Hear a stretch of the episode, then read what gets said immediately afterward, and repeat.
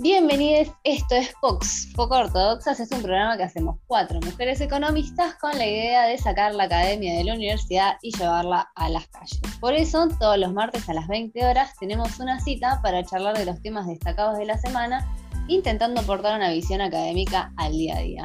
Nos pueden escuchar por Radio El Informante en elinformanteradio.com y en la repetidora de Córdoba Tribu Contenidos que pueden sintonizar en tribucontenidos.com.ar. Si no nos pueden escuchar en vivo, recuerden que subimos cada emisión en formato podcast, así que no nos pueden buscar en las plataformas de podcast que utilizan habitualmente o en YouTube. Como cada martes, le doy la bienvenida a este equipazo que me acompaña. Buenas noches, Antonio Gerbaji, ¿cómo estás? Hola, buenas. Buenas noches, Ana Laura Haru. Hola, buenas noches. Y last but not least, Pia Garabaglia, buenas noches. Buenas noches. Mi nombre es Noelia Méndez Santolaria y les doy la bienvenida al programa de hoy, en donde estamos cumpliendo añitos. Estuvimos chequeándolo hace un año que salimos al aire, el 27 de abril pasado fue nuestra primera emisión, así que aplausos. Cumpleaños. sí. sí. Eh, y tenemos un programa cargado de contenido donde vamos a estar recordando el Día de la Tierra, que fue la semana pasada, vamos a estar recordando el Día de la Propiedad Intelectual, muy, muy de efemérides, porque bueno, es nuestro cumpleaños y tenemos que marcar hitos.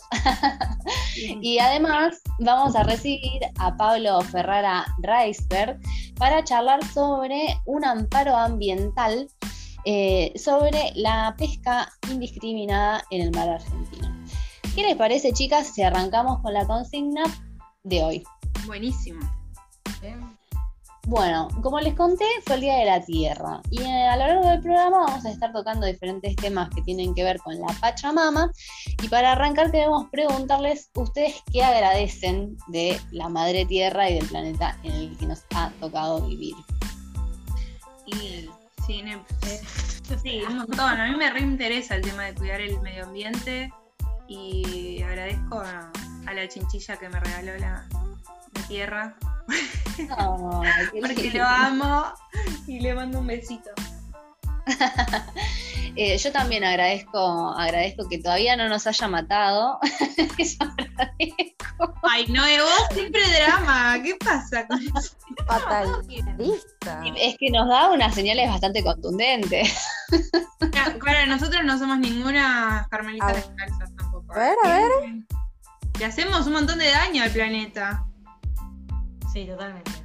Es cierto, tenemos una especie de relación tóxica en el sentido más literal de la palabra, eh, que estamos intentando cambiar igualmente. Este, y a raíz de esta consigna de hoy y de recordar a las bondades que la Tierra tiene para ofrecernos, vamos a traer el pensamiento de y acá me va a ayudar Pie que estudia francés. Yo le digo que es Ney, que es como lo argentinizamos, pero ¿cómo se pronunciaría?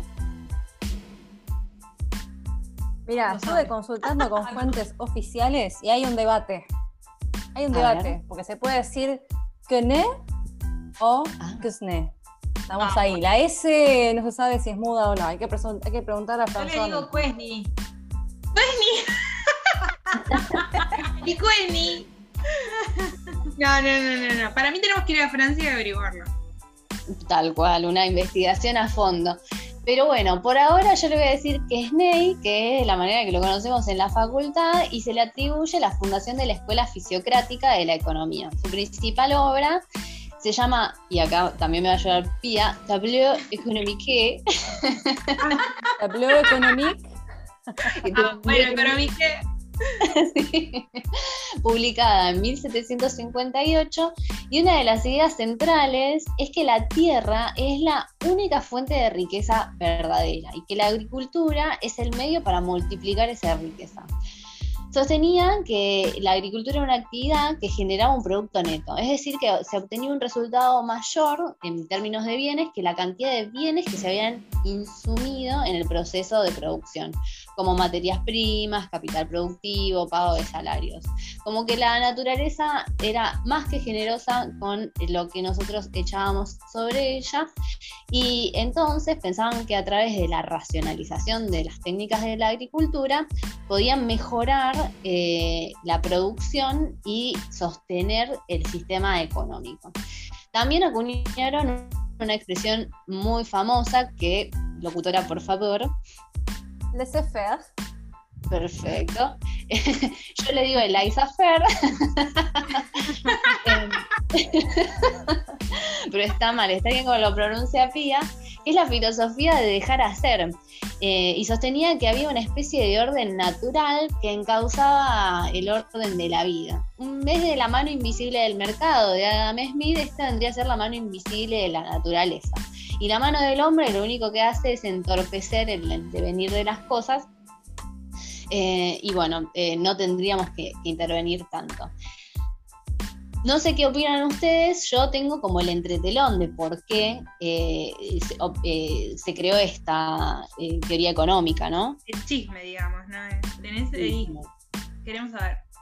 Exactamente, esta teoría de laissez-faire se crea en un contexto en Francia Quesnay era el médico personal del rey Luis XV y ustedes saben que en Francia la monarquía está muy discutida, varios pasaron por la, guillotina, varios monarcas en diferentes momentos de la Revolución Francesa y si bien Luis XV es anterior a la Revolución Francesa, ya durante su reinado había mucho descontento por la vida ostentosa que llevaba el monarca y se empieza a cocinar el ambiente de, la revolución. Las ideas de Kusney eh, servían para sostener el régimen imperante, o sea, el de la monarquía, ya que decía que para que se desarrolle la agricultura era necesario sostener el régimen.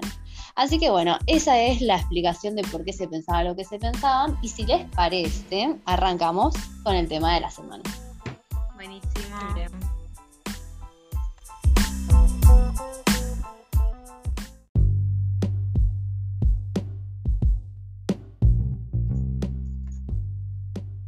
Y nos metemos entonces ahora con lo que es el tema de la semana y hubo varios eh, datos que salieron de coyuntura económica que formó el INDEC, que viene siempre un poquito atrasado, estamos hablando del mes de febrero, pero bueno, se observó que la actividad económica tuvo una baja de 2,6% en la comparación interanual, es decir, febrero contra febrero, y también hubo una caída mensual de 1% en relación al mes de enero.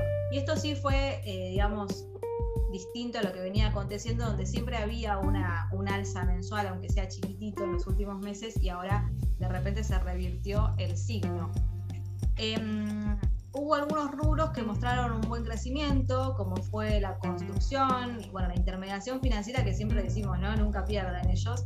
Y también... La vedette. sí, sí, sí, es como que, chicas, no sé por qué no estamos trabajando ahí. Bueno, y también hubo un aumento de comercio mayorista y minorista de 3,4%.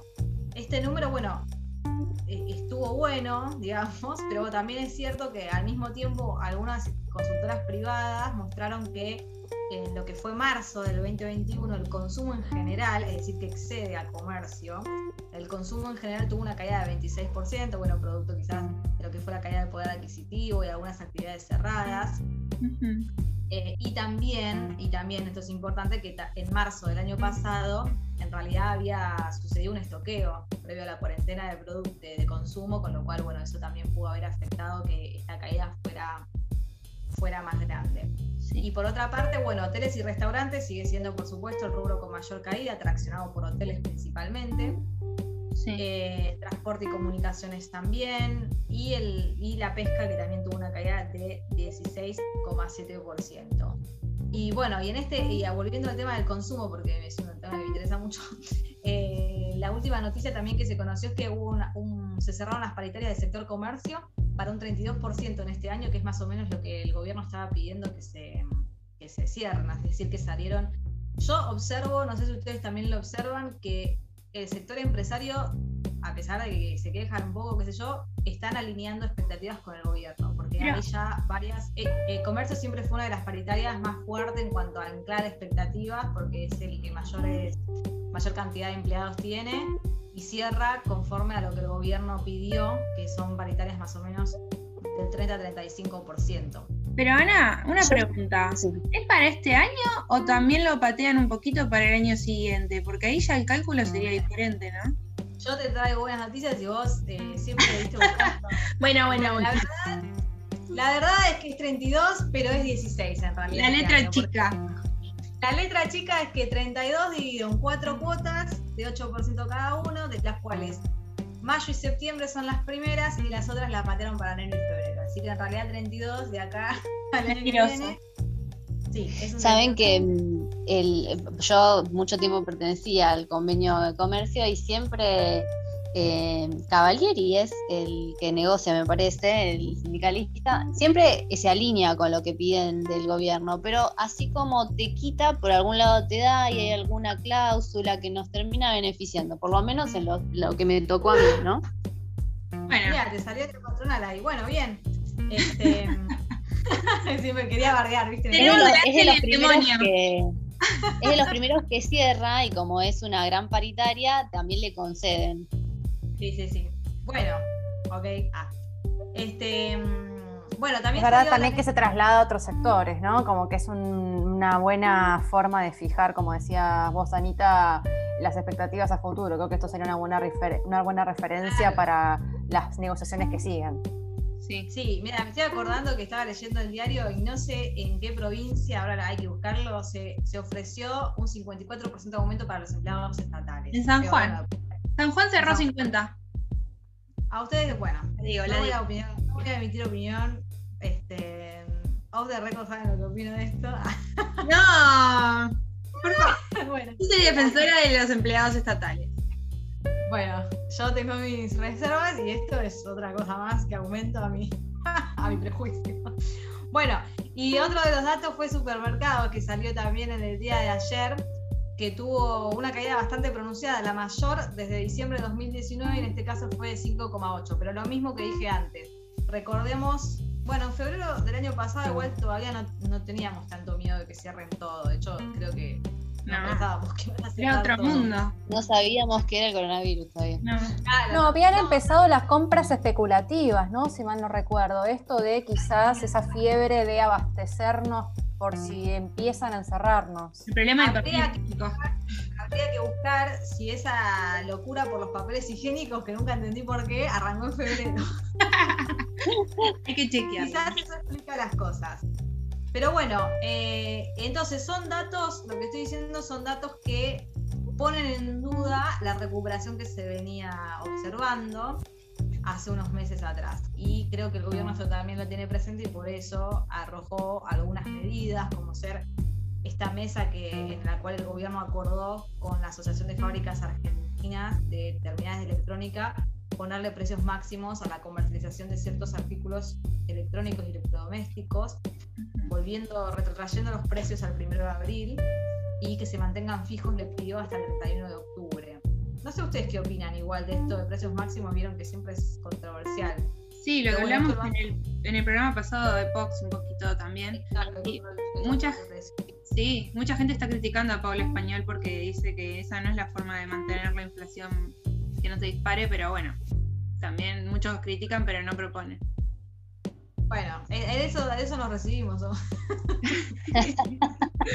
bueno, bueno, esas son las noticias, eh, no sé si tan alentadoras del sector de la economía nacional, así que vamos a ver si hay mejores noticias en el marco internacional. Quiero que sepan que me tomé muy a pecho en base a la emisión pasada esto de estar dando tantas malas noticias y creo que nuestro ministro de Economía también. Y es por eso que les voy a comentar sobre la negociación de Martín Guzmán en Rusia, que creo que más allá de todas las cosas que se estuvieron diciendo, el corolario es que hay una buena noticia, que es la producción de la Sputnik en, en Argentina, ¿no? Que eso ya Sí. me, me parece que es un buen resultado. A ver. Inserta aplausos al operador que no Inserta tenemos. por aplauso, favor. exactamente, exactamente. Ya tenemos por lo menos un buen titular para arrancar. Como les había dicho en la emisión anterior, Guzmán venía de una gira por las principales capitales europeas, estuvo en Berlín, Roma, Madrid y París, para negociar justamente con los acreedores del Club de París. Eh, Rusia también es un acreedor del Club de París, pero en mucha menor escala. Pero la visita de, de Guzmán en este caso fue más bien un de paso cañazo, ¿no? Podemos eh, acordar y presentarlas, y sí, vamos a decirlo criollamente, podemos acordar los términos para la mm, negociación de, la deuda con el Club de París, pero al mismo tiempo, ¿por qué no aprovechamos y acordamos la producción conjunta, que Rusia está más que interesado, no es solo, ya les voy a comentar, pero no solamente firmó con Argentina esto, pero eh, Argentina de esta forma se convierte o se convertiría en un hub productivo de la vacuna Sputnik. ¿Cómo se hace esto?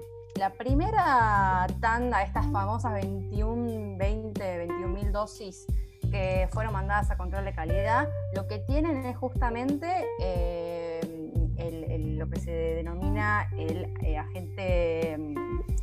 ay, no me sale el nombre. principio activo. El principio activo, gracias, Santos, ya me lo olvidé de vuelta. El principio activo que se mandan a control de calidad y después, a partir de eso, eh, si pasan, se puede producir de forma propia. Hoy por hoy, lo que se va a hacer es importar este principio activo y solamente hacer el envasamiento, ¿sí? El envase de la. Sí. Del contenido de la... del producto. Y una vez que se apruebe, si se aprueba, obviamente, Exactamente. Una vez que se apruebe, ya la idea es producirlo en, su totalidad. ¿sí? Eso es una parte. Después también tenemos una, una línea de financiamiento, ¿no? que se negoció una parte con producción acá localmente, que van a financiar una, este, el desarrollo de, la cadena del envase, pero también Rusia lo que va a financiar es la creación de una nueva planta para este laboratorio Richmond, que es el que está desarrollando esta iniciativa. De esa forma se planea, se estima que la producción podría ir de un millón de dosis mensuales a 5 millones de dosis mensuales, pero todo esto es paso a paso. ¿sí? Este es el proceso inverso del que tenemos hoy por hoy con la AstraZeneca, que acá lo que se está haciendo, en teoría, porque hay una denuncia importante con Sigman, que es quien está liderando la iniciativa en Argentina, pero acá lo que se supone es que Argentina desarrolla el principio activo y esto se después se envasa en México. Pero aparentemente no estamos contando con los materiales suficientes, no sabe bien qué está pasando y no, no estamos teniendo resultados tangibles. Así que veremos cómo sigue. Pero bueno, Rusia está negociando esto, no solamente con Argentina, sino con India, Brasil, Corea del Sur, China, Serbia e Italia. Con lo cual la Sputnik eh, se está difundiendo a nivel global. Muy bueno. Qué bueno, la verdad. Los podrían mandar los de AstraZeneca para que les envasemos también si quieren su vacuna, contarle que nos manden un poquito. sí, sí, sí, sí, de hecho, sí. No, ayer em, vacunaron a mi madre con la AstraZeneca. A mí, la mía el, el fin de, sí, también con la AstraZeneca. Y hay otra india dando vueltas, porque a su pareja, la, pero no es una, yo nunca escuché ese nombre. Hay una india también que vacunaron a su pareja. No sé si no lo cagaron con eso. La Covishield, ¿puede ser? Esa, que viene en, sí, vino en el, programa COVAX. Así que bueno, bien, me encanta cerrar con esas buenas noticias. Este, sí, por lo pronto, sí, es un paso a paso, es un, principio de, buena noticia, pero bueno, veremos cómo sigue. Sí, no te interrumpí, no es, podemos ir al siguiente segmento. Exactamente, a la hilo.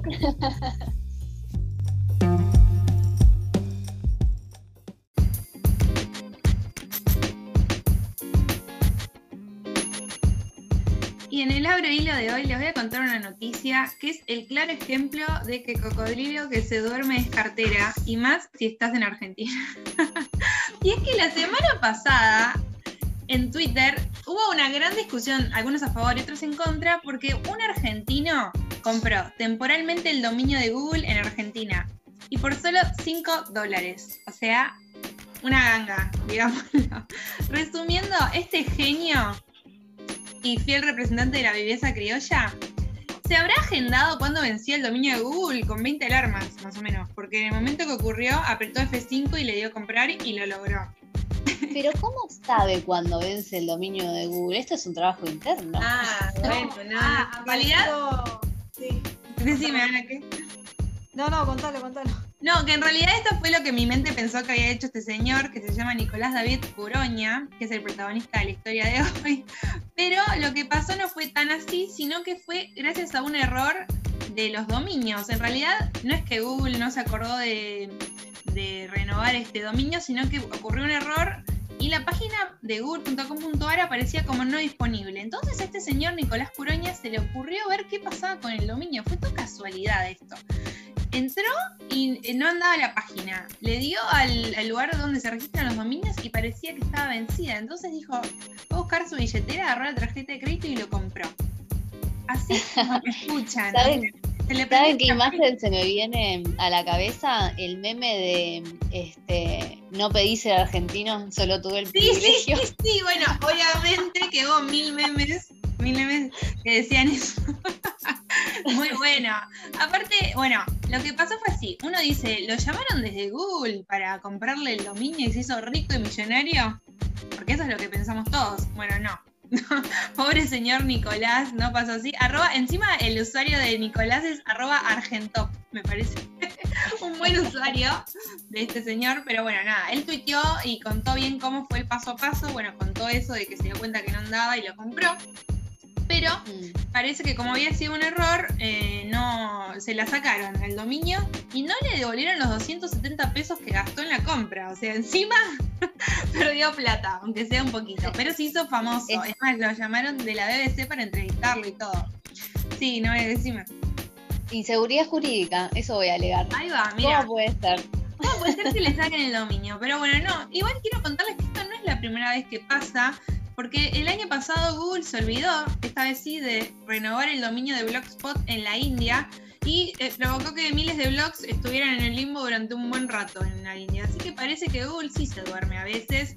Yo creo que alguna cabeza que otra habrá rodado por este error. Eh, lo, que yo, lo primero que pensé cuando leí esto, digo, bueno, alguien tendría que haber despedido, pero bueno, vamos a leer. Yo no entiendo, no usan el Google Calendar en Google. Ay, ¿viste? Es como, ah, no, no eran tan inteligentes. bueno, parece que hasta Google falla, ¿viste? No, nada, nada es infalible en este mundo. Pero déjenme que les lea un par de reacciones en Twitter porque como el meme dice que dice no, hay un montón. Y voy a empezar con arroba captincho12 que dice, tranqui Nico, todos sabemos que Google y las Malvinas son argentinas. Bueno, imagínense. Muy bien. arroba Fran Masdai dice, porque este señor Nico era de Verazategui. Dice, Verazategui después de que Nicolás Curoña haya comprado el dominio de Google Argentina y pone una foto de Dubai, Shanghai, donde Verazategui salió como cotizado. Pero bueno, no, no, se la sacaron, si no hubiera pasado. No, este me encantó. Arroba Marian Carbone dice, un pibe de mi ciudad compró el dominio Google Argentina. Pusiste en lo más alto a Massachusetts. Entonces, nene, mañana lo tenemos dando notas y negociando las vacunas. Ahí va, mira, justo con la noticia de Pía. Tenemos a Guzmán y, y el que compró Google yendo a negociar las vacunas. Y Super Tebas Watts dice, ni Google se salva de la inseguridad en Argentina, le robaron el dominio. Y bueno, ahí te digo que es verdad, en Argentina te descuidas y te robaron la cartera, el dominio. Acá tenés que tener cuatro ojos porque te descuidas y chao, sos boleta. Pero le das un poquito de espacio y capaz te ganan el mundial, ¿eh? Claro, no, no, no, no, le das la mano y te agarran el codo, te ganan el mundial, te producen las vacunas, todo lo que quieras. Pero eh, esto me hace acordar a que el día lunes, ayer, fue el día de la propiedad intelectual. Así que justo haciendo honor a, eso y, y, a que Google se le escapó la tortuga, este es el abro hilo de hoy les quería compartir esta noticia. ¿Y qué les parece si eh, vamos a un tema musical y después pasamos a la entrevista? Dale. Dale.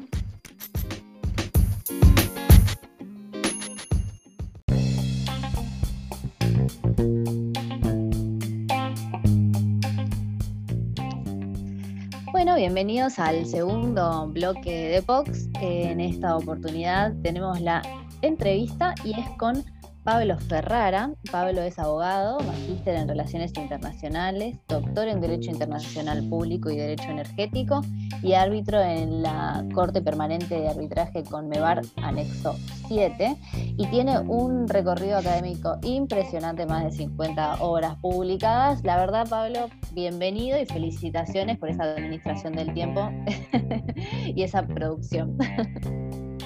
Bueno, Noelia, muchísimas gracias. Eh, muy buenas noches a todos y, eventualmente a todas, para los que quieran lenguaje inclusivo.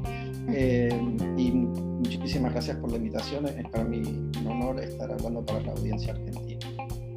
No, por favor, gracias a vos. Y vamos a contar un poco por qué te convocamos en la entrevista. La semana pasada eh, en diferentes medios salió la noticia de que presentaste un amparo junto al Observatorio del Derecho a la Ciudad. Eh, es un amparo colectivo ambiental. Eh, ¿Nos querés contar un poquito de qué se trata esto? ¿Qué le están solicitando al Estado Nacional exactamente?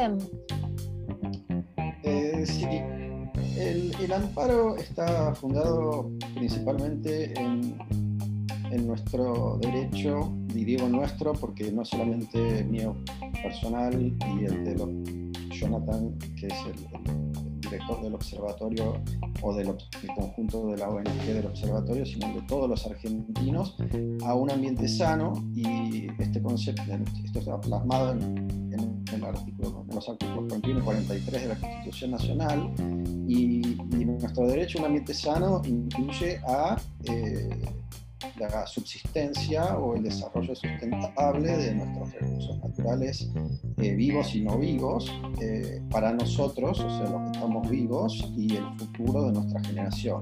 ¿sí? Y en este sentido, nuestros recursos naturales incluyen tanto los seres vivos del océano, las aguas jurisdiccionales bajo eh, tutela de la República Argentina, como aquellas especies y, espacios que eventualmente estén vinculadas con nuestra zona jurisdiccional. Eh, en este sentido, presentamos un amparo apuntando a la actual depredación, que en realidad es de larga data, de calamar irox argentino, que tiene un ecosistema bastante extendido, en este sentido casi aplicaría el criterio de, especie, no, digo que es una especie altamente migratoria per se, de acuerdo a la convención de 1995, eh, pero tiene una movilidad de eh, miles de kilómetros, ¿sí? de, este a oeste y de, sur a norte y de vuelta. Este, entonces, en este sentido, eh, en los últimos 5, 10, 15, 20 años, el volumen de pesca del calamar ha sido depredado por flotas industriales,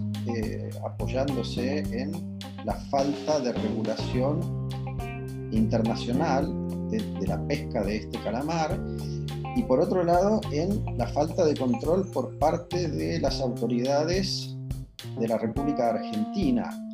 Eh, imagino que no han leído el lunes la respuesta informal del Estado argentino que nos han dado en Infobae. ¿Qué pasó? bueno, eh, sacaron una nota eh, entrevistando al director de la prefectura. En realidad no es el director de la prefectura, es el encargado de la prefectura naval para el contralor de la pesca, al responsable de la Armada Argentina para el contralor de la zona económica exclusiva y al subsecretario de pesca, ni más ni menos, eh, explicando cuáles eran las actividades que la República Argentina estaba llevando a cabo para preservar todos nuestros recursos vivos en el mar argentino. Y es una muy extensa nota que hace mención a esta demanda presentada. No, no, me no hacen mención a mí, pero hacen mención al observatorio, así que es una respuesta con nombre y apellido. Eh, pero bueno, eventualmente eh, les diría que mm, se, han sentido tocados. Así que no, no, no, hemos, no hemos dado en una tecla errónea. Ladran Sancho, como quien dice, ¿no? A mí Exactamente. Lo que me, interesaba eh, es esto que, por lo que leí en los medios, eh, en lo que se basa la demanda, porque se plantea bajo el paradigma de los derechos de la naturaleza. Y quería que nos expliques un poco de qué se trata esto, qué son los derechos de la naturaleza y quién los representa o los defiende, por qué ustedes presentan este amparo y por qué Argentina tiene que salir a dar estas explicaciones sobre qué es lo que hacen para proteger el, eh, el océano. Perfecto. Eh, a ver, hay, un criterio, vamos, vamos a, dividir los sistemas. Jurídicamente, normalmente se, divide el, sistema del derecho internacional público y el sistema de, eh, digamos, por el principio de soberanía, cada Estado tiene derecho a establecer su marco normativo nacional, eh, no obstante lo cual nosotros hemos incorporado operativamente el sistema, el marco normativo del derecho internacional público por lo que dice la Constitución Nacional, ¿sí? O sea que la Convención de Derecho del Mar, de, la cual nosotros somos parte, junto con otro enorme plexo normativo que promueve la protección de los derechos ambientales, ¿sí? Eh, está incorporado y es operativo en la República Argentina. Además están los citados artículos de la Constitución Nacional y además está la ley de eh, protección del medio, ambiente. ¿sí? Ese es el ABC de la demanda. Por otro lado está el principio precautorio y por otro lado están los datos científicos y el método científico. ¿A qué voy? A que sí. Eh, un reporte de la de la FAO, que es eh, la Organización Mundial para la Alimentación del Sistema de Naciones Unidas, demostró que la pesca desregulada de cierto tenor, sostenida a lo largo de 10 o más años de una determinada especie, lleva a la desaparición de esa especie, hemos eh, nominado aproximadamente cuatro o cinco especies, que en este momento no, recuerdo el nombre técnico exacto. Eh, y, digamos, utilizando el método comparativo, el volumen que se está realizando de pesca en este momento del calamar Ilux argentino es exactamente igual o superior a aquel volumen de pesca, eventualmente van a suceder dos cosas. O el calamar va a desaparecer, o el calamar va a empezar a sufrir alguna de las este, problemáticas que normalmente las especies marinas suelen tener, que es disminución en la capacidad reproductiva, disminución en la calidad de eh, los especímenes, disminución en el volumen de los cardúmenes y eh, modificación en la conducta con relación a las otras especies eh, que conforman el ecosistema oceánico. Esto no lo bueno, tengo una consulta, perdón que te interrumpa, pero ¿de qué forma es que se realiza esta pesca desregulada? Más allá del Bueno, eh, durante los 365 días del año hay aproximadamente una flota industrial. Cuando digo industrial, estoy hablando de eh, barcos que pueden, primero que tienen un tonelaje eh, determinado, superior en, general por capacidad de pesca por hora, en realidad es, eh, o por día, superior a X cantidad de toneladas, X cantidad de toneladas. Por otro lado, la cantidad de tiempo que pueden estar en alta mar sin recargar combustible. ¿sí? Bueno, eso es una, eso es una barca, digamos, un buque industrial. Y, por otro lado, ese buque industrial puede congelar, es un buque factoría, puede procesar y congelar y eh, este, trasvasar a otro buque el calamar que procesó. Bueno, estamos hablando de 100 buques que están fotografiados ya. Este, el, diario digital Infobae hace años que viene sacando eh, notas de estas fotos que, son producto de una página, un sistema informático de la organización Global Fish Watch, que, que realiza una fotografía, esto es obligatorio por el sistema de la Organización Marítima Internacional, los barcos de determinado este, calado y envergadura están obligados a tener un GPS las 24 horas para no colisionar entre ellos como los aviones, como, eh, como la OASI, la Organización Civil Aeronáutica Internacional. Eh, lo mismo pasa para los aviones porque si no se estrellan. Bueno, lo mismo pasa con los buques marinos. Eh, marinos, marítimos. ¿Y estos buques son, son argentinos o, son extranjeros? ¿Quiénes son? No, no, no, no, no, no, no. En, términos generales, las siete principales eh, nacionalidades a nivel global, les estoy hablando, que, se llevan aproximadamente el 80% de toda la pesquería, de todo, no del calamar solamente, ¿eh? son chinas, eh, taiwanesas, coreanas, españolas, estadounidenses, portuguesas y japonesas, si no me equivoco, eh, y me parece que ya es todo.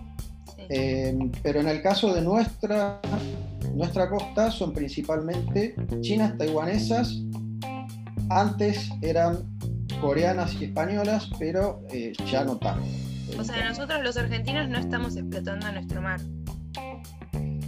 Eh, tenemos una, hay, una cámara argentina de poteros, eh, pero eh, ni por mucho llega a los centenares de barcos. Y el, otro tema que yo les estoy planteando es,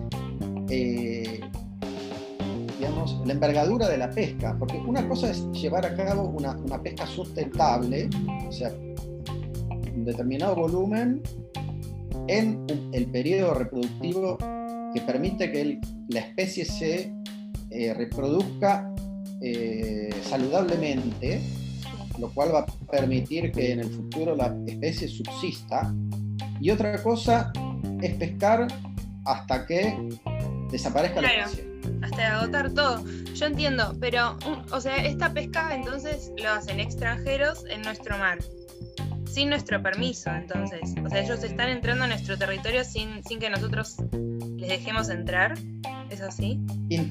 intermitentemente, estas, estas flotas están fuera, están pescando normalmente, normalmente en el alta mar cardúmenes que provienen de nuestra zona económica exclusiva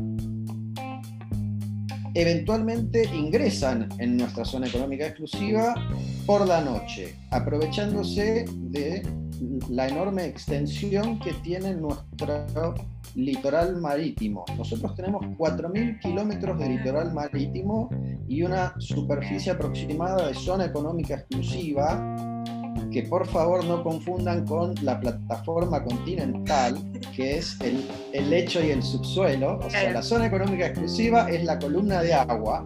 Y, el, y bueno, en términos jurídicos también es el espacio aéreo hasta que comienza, eh, digamos, el, espacio exterior, que eso ya es derecho espacial. Eso es otra cosa. Wow. Eh, no puedo creer que exista el derecho espacial, ya eso ni siquiera lo sabía. Sí, pero eso, eso está reglamentado por este, otras convenciones y tiene que ver con los satélites, la no militarización, en fin, el uso del espacio. Es otro tema. Sí, sí. Em, Igual, o sea, puedo, puedo repreguntarte, entonces, ellos están entrando a nuestro territorio y nosotros no tenemos como las, los recursos para darnos cuenta que nos están entrando. Nos están como invadiendo en cierto punto. Bueno, eh, lo que, la, lo que la respuesta que, dieron el, lunes es que con, los cinco barcos que la prefectura tiene están llevando a cabo un control este, digno, que, que, el, inconveniente que nosotros arguimos no existe, eh, más allá de que sistemáticamente se viene denunciando y se viene dando prueba en, el mismo medio en el cual ellos replicaron de que el inconveniente existe. Eh, y por otro lado, eh, dicen que van a comprar, me parece, eh, hicieron mención, no sé si uno, dos o tres barcos más de, de menor escala, pero en realidad es imposible controlar 4.000 kilómetros de litoral marítimo con 6, 8 barcos. Lo que hay que hacer es una reforma planificada, exhaustiva e innovadora de la protección de nuestros recursos naturales oceánicos. Pero no, no es solamente porque para que el calamar subsista. O sea, no es. A diferencia de, Jonathan este, Valdivieso, a quien le, tengo, este, con quien me llevo muy bien y con quien tengo un, a quien tengo un, enorme aprecio, eh, no, es eh, por el este, ambientalismo per se. Hay una cuestión operativa que es la siguiente la República Argentina ha declarado eh, un, estado de, primero, hemos llegado al 42% de pobreza, ¿sí? Y hemos declarado la emergencia alimenticia, si mi memoria no falla, ¿verdad? Sí, tenemos emergencia de todo tipo, me parece, económica, alimenticia, sanitaria. Bueno. No tenemos recursos, entonces no podemos controlar porque no tenemos los barcos. Pero si nos pusiéramos Sí, decime. O sea, o sea eh, eh, está bien. Eh, el volumen de pesca aproximado que se llevan estos barcos equivale a 800 mil millones de dólares anuales. eso es lo que vale el calamar que, que, se, que se roban nuestro. Claro. Ustedes, ustedes imagínense una reformulación del presupuesto nacional de la siguiente manera. Nosotros utilizamos parte del presupuesto en eh, readecuar la prefectura con los medios. Supongamos que hacemos un sistema de control por drones. ¿sí? No hace falta comprar este, barcos guardacosta de 600 eh, millones de dólares como Estados Unidos. Hacemos un sistema sui generis como tiene Israel de control por drones. Sí que es por ahí un poco más barato y también es bastante operativo y expeditivo. Por otro lado, hacemos astilleros, digamos, creamos, eh, eh, recondicionamos nuestros astilleros para tener más y mejores barcos poteros para que la mano de obra argentina, o sea, generamos trabajo legítimo, pesque ese calamar de forma sustentable en la medida que se protege el calamar. Entonces le damos trabajo y le damos alimento al resto de la población que necesita nuestro alimento. Entonces es, una situación que, los este, sajones llaman win-win, o sea, acá nosotros estamos planteando el, beneficio de, la nación argentina, no estamos planteando otra cosa. Es que sí, la verdad que parece que no, no, se, no se viera, quizás porque hay otros problemas que tapan la visión de los que tienen que estar pensando en, esto que estamos planteando, pero en realidad si uno frenaría un poco dentro de la vorágine económica argentina, ve que hay soluciones, pero si nadie empieza a hacer algo, por suerte hay gente como vos, Pablo, que ve un poco más allá y dice, che, hay que mirar acá y, y tirás una propuesta, que no, siempre la gente, o sea, mucha gente se queja sin, proponer, pero la verdad que me parece que cierra por todos lados y siento que, es muy posible encima, no es que es algo remoto que no, no, lo podemos alcanzar, sino que solamente es parar la pelota y mirar qué está pasando. Mira, Antonella, eh, tenés toda la razón. Eh, y en realidad eh, tal vez sería bueno que, los, argentinos fuéramos un poco más, más humildes y viéramos cuál fue la experiencia de algunos países que, la pasaron bastante peor.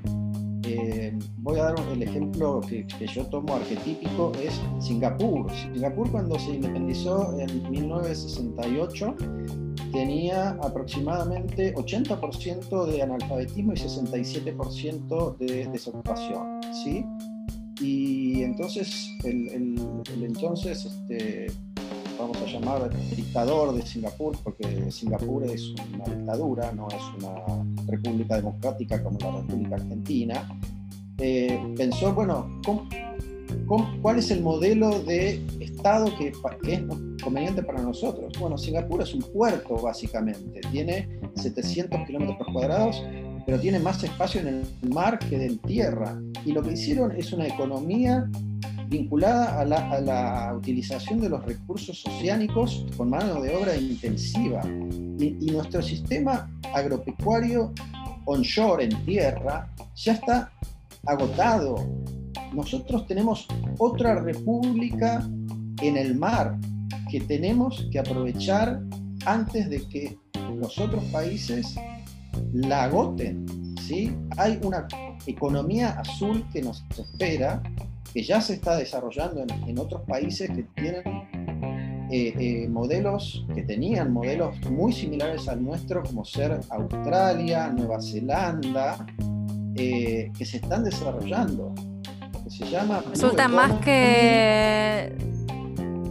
Perdón, perdón. No, lo que se llama Blue Economy o economía azul ya es un modelo que se está desarrollando.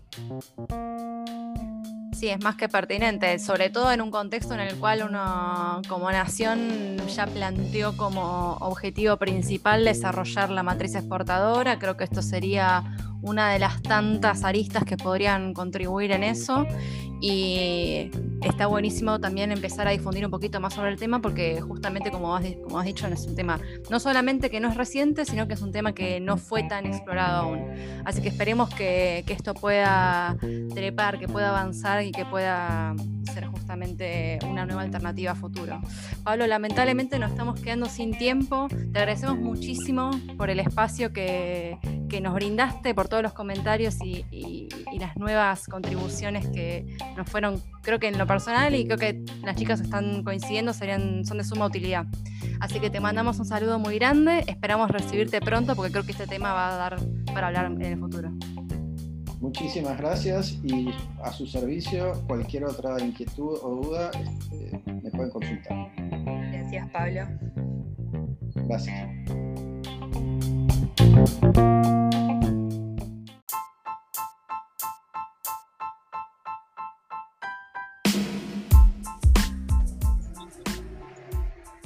Esto ha sido todo por hoy. Creo que fue una edición bastante cargada, pero en comparación a otras pudimos dar unas noticias un poquito mejores, ¿no, chicas? Así que me parece que ahora cerramos la, jornada con una, edición un poquito más, más alegre. Anto, ¿querés contarnos en qué redes sociales nos pueden escuchar? ¿Cómo? Que es de cumpleaños, feliz. Y así es, es verdad. Tenemos que celebrar con noticias más alegres, buenísimas. Sí, sí, sí. Feliz cumpleaños a las digo, Si quieren volver a escuchar este programa en Spotify o en YouTube, nos encuentran como Fox poco ortodoxas en Spotify y poco de más ortodoxas en YouTube. Y si quieren seguir la conversación en las redes, nos encuentran en Facebook, Instagram y Twitter como poco de más ortodoxas. Buenísimo, chicas. Ha sido un placer y nos vemos en la próxima jornada. Hasta la próxima.